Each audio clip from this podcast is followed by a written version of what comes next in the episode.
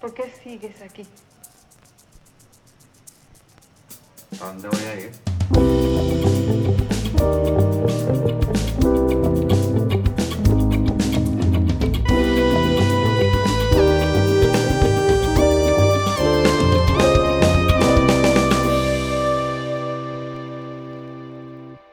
Buenos días, tardes, noches para ustedes y buenas tardes para nuestro invitado. Bienvenidos a Cómo Llegamos Aquí.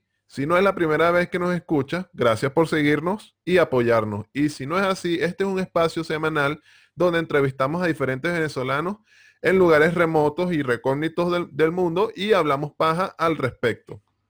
Así es, gracias Luis. Eh, semanalmente, si nos han escuchado antes, sabrán que demostramos nuestra ignorancia sobre la cultura de diferentes países del mundo. Muchas gracias a todos los que nos han escuchado a través de todo este recorrido que hemos hecho por el mundo. Hemos estado en Islandia, Nueva Zelanda, eh, eh, Neuquén, Brasil, en, fin, un montón de lugares. Y hoy nos vamos a, una ciudad de Europa. Eh, se encuentra con nosotros Henger Mogollón, que vive en Budapest, capital de Hungría. Esta ciudad es conocida por la gran cantidad de aguas termales que tiene, una estatua mágica que le que convierte en un, en un gran escritor aquí en la toca, y por Erno Rubik, el inventor del cubo Rubik. Henger tiene casi tres años en Hungría y trabaja en atención al cliente. Bienvenido, Henger. Muchas gracias. Buenas tardes. Gracias, gracias a ti por, por, por venir, eh, venir tan lejos. Bueno, eh, Enger, eh, sabes que la idea de este podcast eh, eh, y de esta entrevista es que nos cuentes sobre tu experiencia como inmigrante y, y con, con la óptica humorística que siempre eh, nos caracteriza a, a los venezolanos. Así que empecemos con la, con las preguntas porque ya, ya se me acabó la labia, pues. Entonces, empecemos. Eh, Enger, cuéntanos un poco, ¿allá le echan paprika hasta a los teteros? Bueno, que yo sepa, no. No, no creo, pero sí le echan paprika casi todo. Eh, eh, es más, la gente a veces bromea con los húngaros. ¿Qué, qué se necesita para que algo sea un húngaro? Paprika, grasa de cerdo, pues todo, todo tiene bastante grasa y crema. Crema. ¿Crema eh? Sí, sour cream. Eh, Ah, no, crema, no, no, crema, el- eh, la, la, la nata y eso. Nata, sí. Ajá. Sí, todo tiene, eso, ¿no? todo tiene, eh, no, más que todo, por lo menos el goulash, que es la comida típica de aquí, eh, es como un estofado. Eh, le echan crema a eso, también comen, creo, creo que repollo. eh, y bueno, tiene muchos platos y todo tiene crema, todo tiene queso, todo. Son amantes de los de los lácteos. Coño. ¿y la gente también es gorda allá? Sí. Coño, Sí, y que más la grasa de la- cerdo. eh, pa- Sí, o sea, y- la, la paprika no, pero la grasa de cerdo y los lácteos, coño. Y la cerveza. Me imagino, Sí, ¿no? más que todo la gente, la gente mayor de edad, sí ya se nota que le- les pega todo lo que comieron en la vida, o sea, todo lo malo que comieron cuando eran jóvenes les pega ya cuando están más viejitos. Claro. Angel, ¿qué otras ciudades de Hungría conoces y, cómo se diferencian a, a- a la, a la capital, no a Budapest? Bueno, eh, es como, aquí se puede utilizar lo de, lo de Budapest, es Budapest y lo demás Monte Culebra, porque Budapest es muy bonito, tiene mucha, sí tiene muchos turistas y bueno, pero cuando sales de Budapest es como que las ciudades son más pequeñas, son pueblitos, eh, hay algunas, eh, como unos pueblos que tienen castillos y tienen aguas termales, sí son bonitos, pero no son, tampoco son gran cosa. Sí son bonitos, tienen algunas cosas, por lo menos ayer fui a, una, un pueblo, se llama Visegrad, y, y bueno, fuimos por ahí a un castillo, había un bobsled, que es como, eh, vamos a decir, como una atracción con unos, unos toboganes que, bueno, muy divertido. y mm, sí, sí, nos gusta visitar otras, otros pueblos porque sí hay, hacen actividades, hacen como carnavales, como las Zaragozas eh, en Venezuela. sí. Hacen también carnavales así con... eh, Máscaras y eso. con- sí, con, con gente de- de- disfrazada con máscaras como de diablos, creo que también lo hacen en, en Viena. Eh, también hacen actividades de vinos en otros pueblos y es muy, muy barato el vino. Ah, sí, porque Sí, vi que sí. también, vimos que también que, que allá son grandes productores de, de vinos. Sí.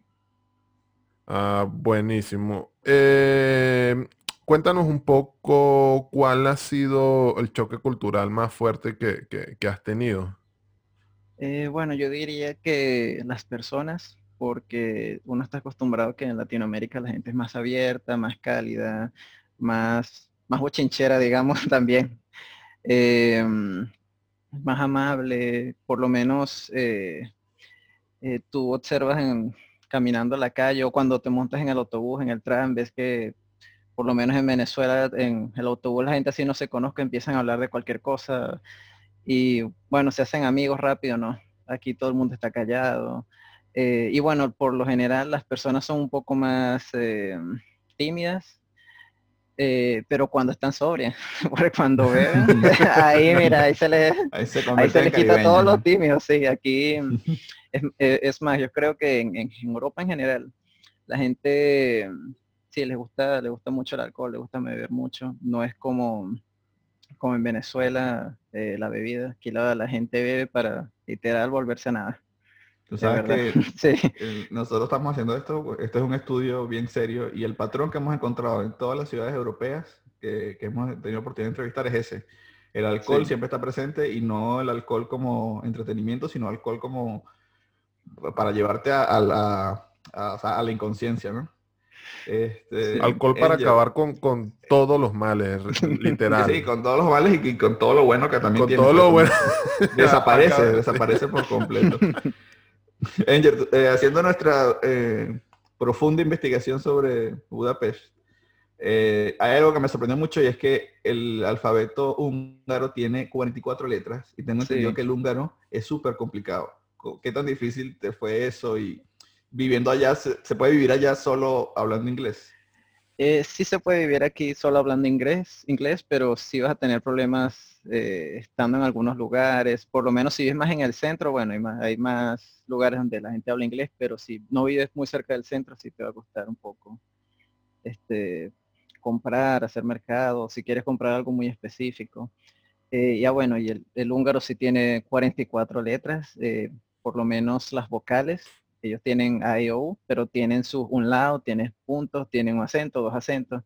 Y de verdad yo no sé diferenciarlo, ellos lo diferencian. Ellos diferencian todos los sonidos, pero yo ni idea para Una mí fonética igual. muy jodida. Sí, Ah, y- pero todavía no sabe húngaro.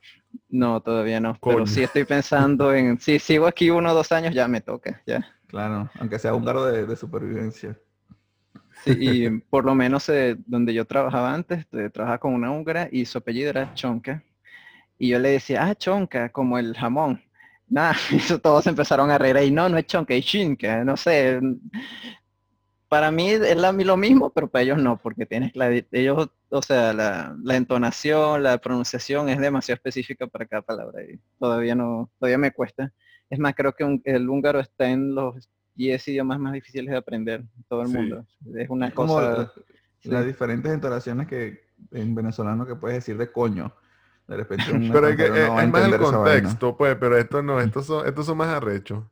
Claro, porque es fonética, ¿no? Sí. Sí. Mira, Enger, em, leímos que ellos, lo- lo- lo- los húngaros son como eh, hábiles o quizás vivos. Es, es cierto que ellos siempre encuentran una manera de, de- salir, de salirse con la suya o de resolver la- la- las cosas. Eh, bueno, sí, sí. eh, de hecho, ahora estábamos hablando de eso junto a unos amigos porque ayer estaba eh, como en este parque de atracciones y un, estaba como en mi carril del carrito y un niño al lado mío y el niño me empieza a hablar y yo no entendía nada que me decía, un imbécil atmayaro", le dice, no, no, no hablo húngaro. Y el niño como que, concha, no puedo hacer nada. Y bueno, sigamos en él en los carritos y de repente el niño como que me mira, me hace señas y me señala algo. Yo veo lo que está allá y era un letrero que decía no selfies y yo tomándome mi selfie con mi teléfono. bueno, y, y yo le yo le cuento la historia a unos amigos y me dicen, no, pero tranquilo, eso es ahorita que él sigue las reglas y eso, pero espérate que sea grande. Eh, sí, porque los húngaros ya, sí, a veces, sí, sí rompen las reglas, a veces, eh, no sé, tú ves que aquí la gente eh, borracha, no sé, hace cosas que, sí, que no son muy, muy, muy de gente civilizada, por decirlo así. A mí se me llamó la atención porque uno tiene la imagen del europeo correcto, ¿no? Que espera que el semáforo se ponga verde y toda la... Toda, No, no, aquí todas se las comen, aquí se comen la luz, aquí yo he visto también gente que echan esos frenazos comiéndose la luz y se forman su peo también, eso también pasa aquí. Eso no es nada más en. Venezuela que no, que estás, tienes seguro. ¿Estás asegurado? Bueno, se hace sí, el sí, grito, pero en húngaro. sí. Por lo Ah, menos otra uno no cosa les que- entiende. Otra cosa que me, me dio risa, pero es un chiste medio bobo, es que Budapest se divide en, en- en dos, o no recuerdo si tres. En, en tres. Sí, en- en tres y la- un- una se llama Buda y otra se llama Pest. Este, ¿Tú vives en Buda o vives en Pest? en, en Buda. Ahora vivo en Buda, sí. ¿Y qué, qué se- en qué se diferencian esos dos? Em, bueno, sí, eh, lo que pasa es que... O los tres, está- pues. no, en dos. Está dividido por un río, por el Danubio. Y en la Ajá. izquierda está Buda, en la derecha está Pez. En Buda es como la parte más residencial, donde sí hay más apartamentos, no sé. Y en Pez es donde está ya el centro, donde hay más turismo, donde están más... em, sí, donde es la parte más turística, por decirlo así. Em, eso que dijiste del Danubio, también yo vi que hay un recorrido en tren por el Danubio que supuestamente es considerado como uno de los viajes más bonitos en tren o algo así. Eh, en tren, bueno, no, no sabría decirte, no me, no me suena. Lo que sí hay es en barco. Mm. Eh, tú puedes viajar por lo menos desde Budapest hasta Viena, hasta Alemania, por el Danubio, en barco. Sí, pero es algo Mm. así como que la vista, la vista es el Danubio y, y- y supuestamente es un viaje como que hacen mucho los turistas o algo así, no sé. Ah, bueno. em, Cuéntanos un poco. Allá a, a todos los húngaros siempre les dan un caballo al nacer. Eh, bueno, no, que yo sepa, no. ¿Y de dónde sacaron esa pregunta, el caballo? No, porque leímos que, que, que allá hay burda de, de, de caballo. Y como que sí, como que les gustan mucho los caballos, que es como, como un animal bien importante, ¿no? No sé. Mm, Nuestras fuentes como que tampoco son tan fiables. ay. Había que preguntar, hay que preguntar. Y bueno, sí sé que hacen, eh, creo que es polo, eh, el, ah, el deporte que es con los caballos, Ajá. con los jinetes, eh, creo que sí lo hacen, pero el amor así por los caballos, que nacen con caballos, no, de eso sí no De, sé. de hecho, esa era justo la siguiente pregunta. O sea, ¿qué tan importante es el waterpolo como, como deporte, no? O sea, si hay una fanaticada, si la gente se vuelve loca, ¿cómo es ese asunto? Em, sí, de waterpolo.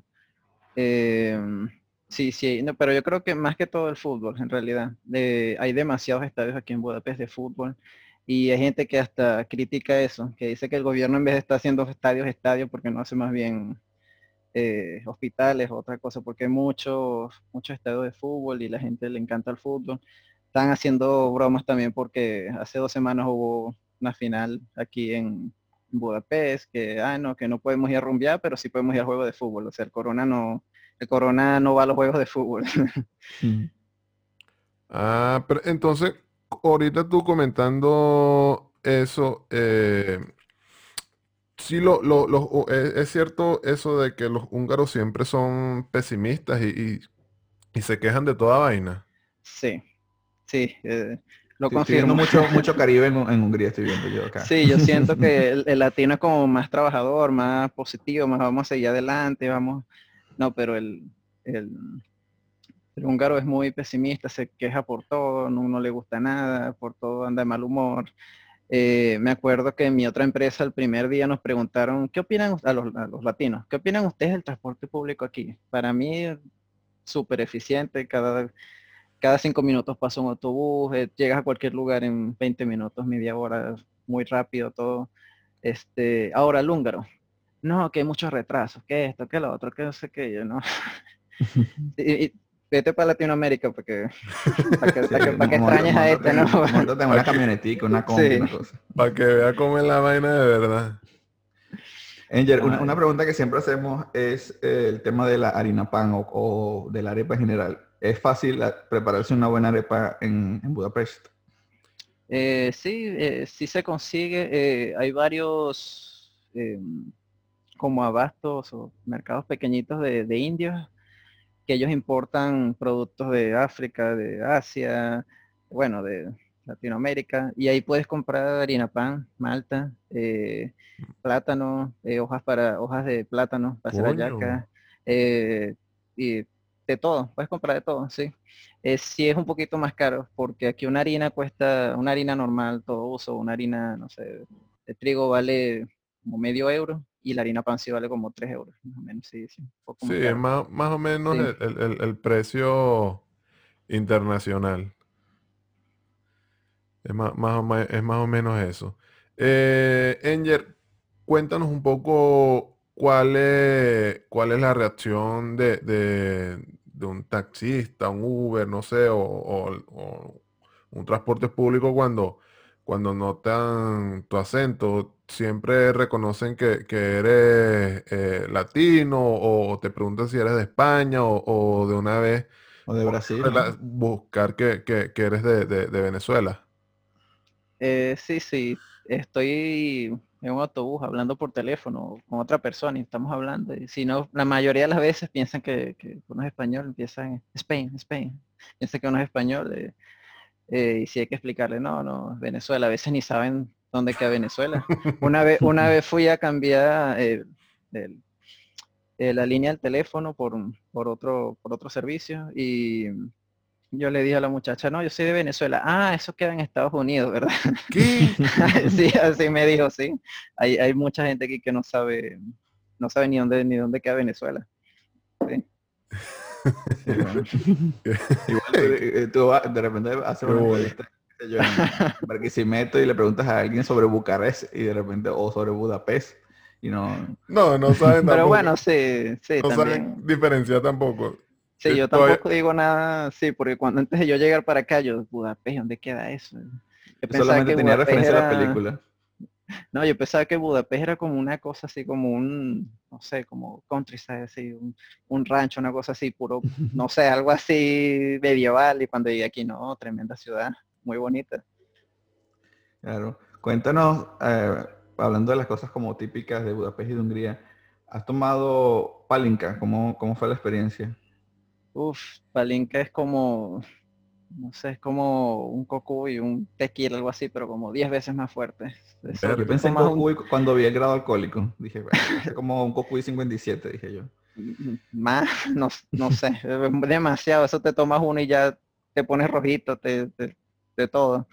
Eh, pero a los húngaros les encanta, les encanta. Ellos, ellos mismos hacen su, eh, su, su palinka, tienen una máquina de destilación, no sé, y con la fruta hacen su palinka, es muy normal. Ellos mismos hacen también, la gente del campo más que todo hace su palinka, hacen su, su chorizo. Em, también hay palincas de varios sabores, de, de ciruela, de... em, pero no, en realidad no soy muy fan de la palinca, ¿no?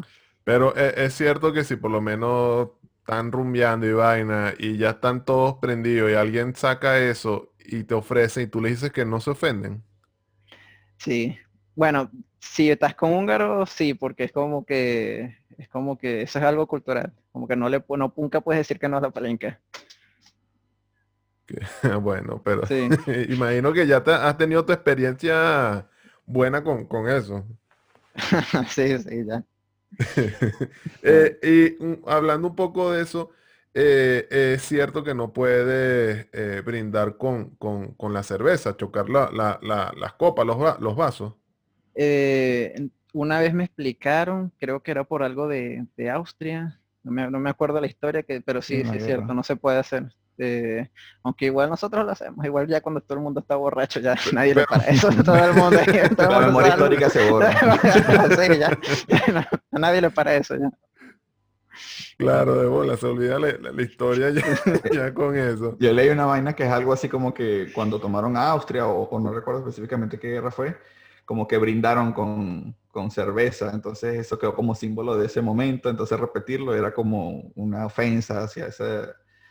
Pero sí, o sea, al pasar los años, imagino que los más jóvenes y ya cuando estás borracho ya te tomaste un 10 cc de palinca, ya, ya se te olvidó esa vaina. Sí. Este, y también sabe- vimos que hay muchas aguas termales en Budapest. ¿Cómo, cómo es eso? Cuéntanos, cuéntanos tu experiencia. Em, bueno, sí, varias aguas termales. Yo he ido a, creo que a tres. Eh, normalmente sí hay muchos turistas. Em, Sí, es muy bonito. Tiene las aguas termales adentro, es como un complejo, no sé, y tienen varios saunas. em, tienen sauna, piscina, eh, y bueno, y las aguas termales, y de varias temperaturas, y muy relajante y todo. Ah, bue- bue- buenísimo. Em, ahora que has hablado, hablaste sobre que había hojas de, de, de- vendían hojas de plátano y vendían toda, toda vaina allá. Eh, ¿has compartido comida típica venezolana con, con tus amigos de allá? No solo los latinos, sino los, los, los húngaros. ¿Cómo, cómo ha sido la, la, la experiencia compartiendo eh, nuestra comida? Eh, bueno, con húngaros y con también otros extranjeros. Sí, la cosa es que aquí en Budapest eh, está en todo el centro de Europa y aquí hay muchos estudiantes que vienen a estudiar, a hacer Erasmus. Eh, no sé saben qué es. Es como No. un programa de universidades aquí europeas que permite a estudiantes de varias ciudades estudiar aquí. Bueno, en, varios, en varias universidades en toda Europa. Y también, Un bueno, muchos Sí, y también lo que pasa es que Hungría es una ciudad, vamos a decirlo, barata, comparado a, no sé, Alemania, otra, otra, otros países de- del norte, eh, del, e- del, del oeste de Europa. Em, y por eso, bueno, hay muchas empresas eh, multinacionales y por eso hay muchos extranjeros. Eh, yo aquí he conocido gente de países que ni sabían que existían, de verdad, de verdad he conocido mucha gente. Y mm, sí, yo he cocinado, a mí me gusta cocinar y me encanta hacer arepas y me encanta cocinar a la gente arepas. Y cuando yo les hago las arepas les encanta. Es más, me empiezan, ay, ¿cuándo vas a hacer? Terminamos de comer y ya terminando de comer y empiezan, ¿y cuándo hacemos arepas otra vez? Así, ay, esto está muy bueno, ¿qué es esto? ¿Y las Sí, arepas fritas? Arepas fritas. em, no, normalmente las hago asadas, fritas y... Coño, Nosotros una frita para que, que gane más puntos. Sí. Ta- Otro patrón que encontramos también en lo de Europa es que eso, lo de las arepas y sobre todo las arepas fritas, nos contaron, un cuento de un finlandés que se volvía loco con las arepas fritas y hacía pizza con, con la masa de arepas fritas. Ay, coño, no, no, venga, voy a tener que hacer eso ahora. Allá hay bastante como que eh, eh, grasa de cochino, así que no, no va, va a agarrar un sabor buenísimo. Sí, exactamente. Bueno, Y si no, si no, después de una palinca ya cualquier arepa sabe a- Ah, no. no importa, ni siquiera importa la, la si pan o no. Bueno, Angel, ya, ya hemos llegado al final y a la que es la, la mejor pregunta de todas y a la que casi nunca nos hacen. Cuéntanos cómo llegaste aquí, cómo llegaste a, eh, a, a Budapest. Ok, bueno, yo era parte de IESEC, eh, que es una organización de jóvenes que eh, ayuda a otros jóvenes a hacer voluntariados y pasantías en el exterior. Yo era del departamento que se encargaba de ayudar a personas a hacer pasantías en el exterior y yo sí tenía ganas de hacer una, tener una experiencia, hacer unas pasantías y en, en esa época mi, la presidenta, la, mi jefa en ese departamento, por decirlo así, me dijo, hay una oportunidad aquí en Budapest, ¿por qué no aplica? Bueno, yo apliqué y quedé. Me acuerdo que hice la entrevista que yo, coño, y ahora cómo llego hasta allá, pues no tengo ni, ni para ni el pasaje, tenía, Claro. yo feliz, pero, pero bueno, eh, me puse a pedir plata, duré como un mes estresado buscando dinero, pidiendo prestado, eh, pero reuní el dinero, me fui hasta Colombia, Colombia agarré un, vuelo hasta España, España Budapest, y bueno, aquí estoy. Imagino que eso fueron unas 15 horas fácil. Sí, y mm, eh, bueno, sí, el primer año sí fue un poco duro, pero ya después fue mejorando la situación y bueno, ya, ya no se acostumbra. Yo creo que tu, tu vida se hace menos dura, eh, es proporcional a la cantidad de palinca que vayas a be- bebiendo. en- Coño, sí. Total- totalmente, totalmente. Así de repente se te, se te pega la, eh, esa, esa característica. Este, Angel, tú sabes que, bueno, si has escuchado los eh, episodios anteriores, sabes que nosotros estamos haciendo esto en un estudio bastante serio, en el que estamos desarrollando un nuevo indicador que es el IMA, el cual hemos eh, nombrado índice métrico arepístico. Es un indicador que coteja la latitud y la longitud de ciertas ciudades en el mundo con eh, la aceptación de la arepa en la región, ¿no? Por eso te hicimos ciertas preguntas y tú llenaste un, un cuestionario antes de empezar esto. El IMA tiene un valor de 0 a 3. 3 es el más alto en, cuanto a aceptación. Venezuela, por ejemplo, es 3. Eh, y en esta ocasión, según nuestros cálculos que, nos indicó el, nuestro gran equipo de producción, es de 1.6 IMA. De hecho, es el, índice más bajo que hemos tenido eh, en, todas las entrevistas que hemos hecho. Habíamos tenido, por ejemplo, en Islandia, que es un país bastante remoto, tenemos 1.8. Este, y bueno, supongo que depende, o sea, por la cantidad de culturas que, convergen allá, eh, el, tema de la harina pan, el tema de repente de los rellenos ha sido complicado, pero nosotros creemos que si, si tú eh, empiezas a introducir la repa frita, este IMA puede, puede aumentar. Coño, voy, a trabajar en eso. Sí, sí, sí, mi nuevo proyecto de vida. No, no, me voy de aquí. Tienes que comprometerte. El año que viene se hacemos, eh, eh, tiene que haber por lo menos un 2.4, una cosa así. Por lo menos, por, por favor, contribuye con, con, con la investigación. bueno, la conclusión de, de, de, este episodio básicamente es que si te quieres comer una arepa mientras te bañas unas aguas termales, mientras te vacilas un partido de waterpolo, entonces Budapest es el sitio para esto. Recuerden que nos pueden encontrar en las redes sociales como, llega, arroba como llegamos aquí, a Rafael como Rafael Bex, a Enger como arroba XD y a mí como becerro.io. Suscríbanse en YouTube y Spotify y compártanlo si se tripearon el episodio. Muchas gracias, Enger de Pana, por tu participación. Muy, muy, muy, interesante lo que nos comentaste también de, la, de la paprika de Pana, que, que bola que le echen paprika a todo. Y, gracias por, por, por, esta información. Sí, no, nos desmitificaste eh, Budapest, como lo que tú dijiste hace rato, ¿no? Yo pienso Budapest y yo, mierda, ¿dónde queda esto y tal? Y yo pensé que sería la película. Por allá.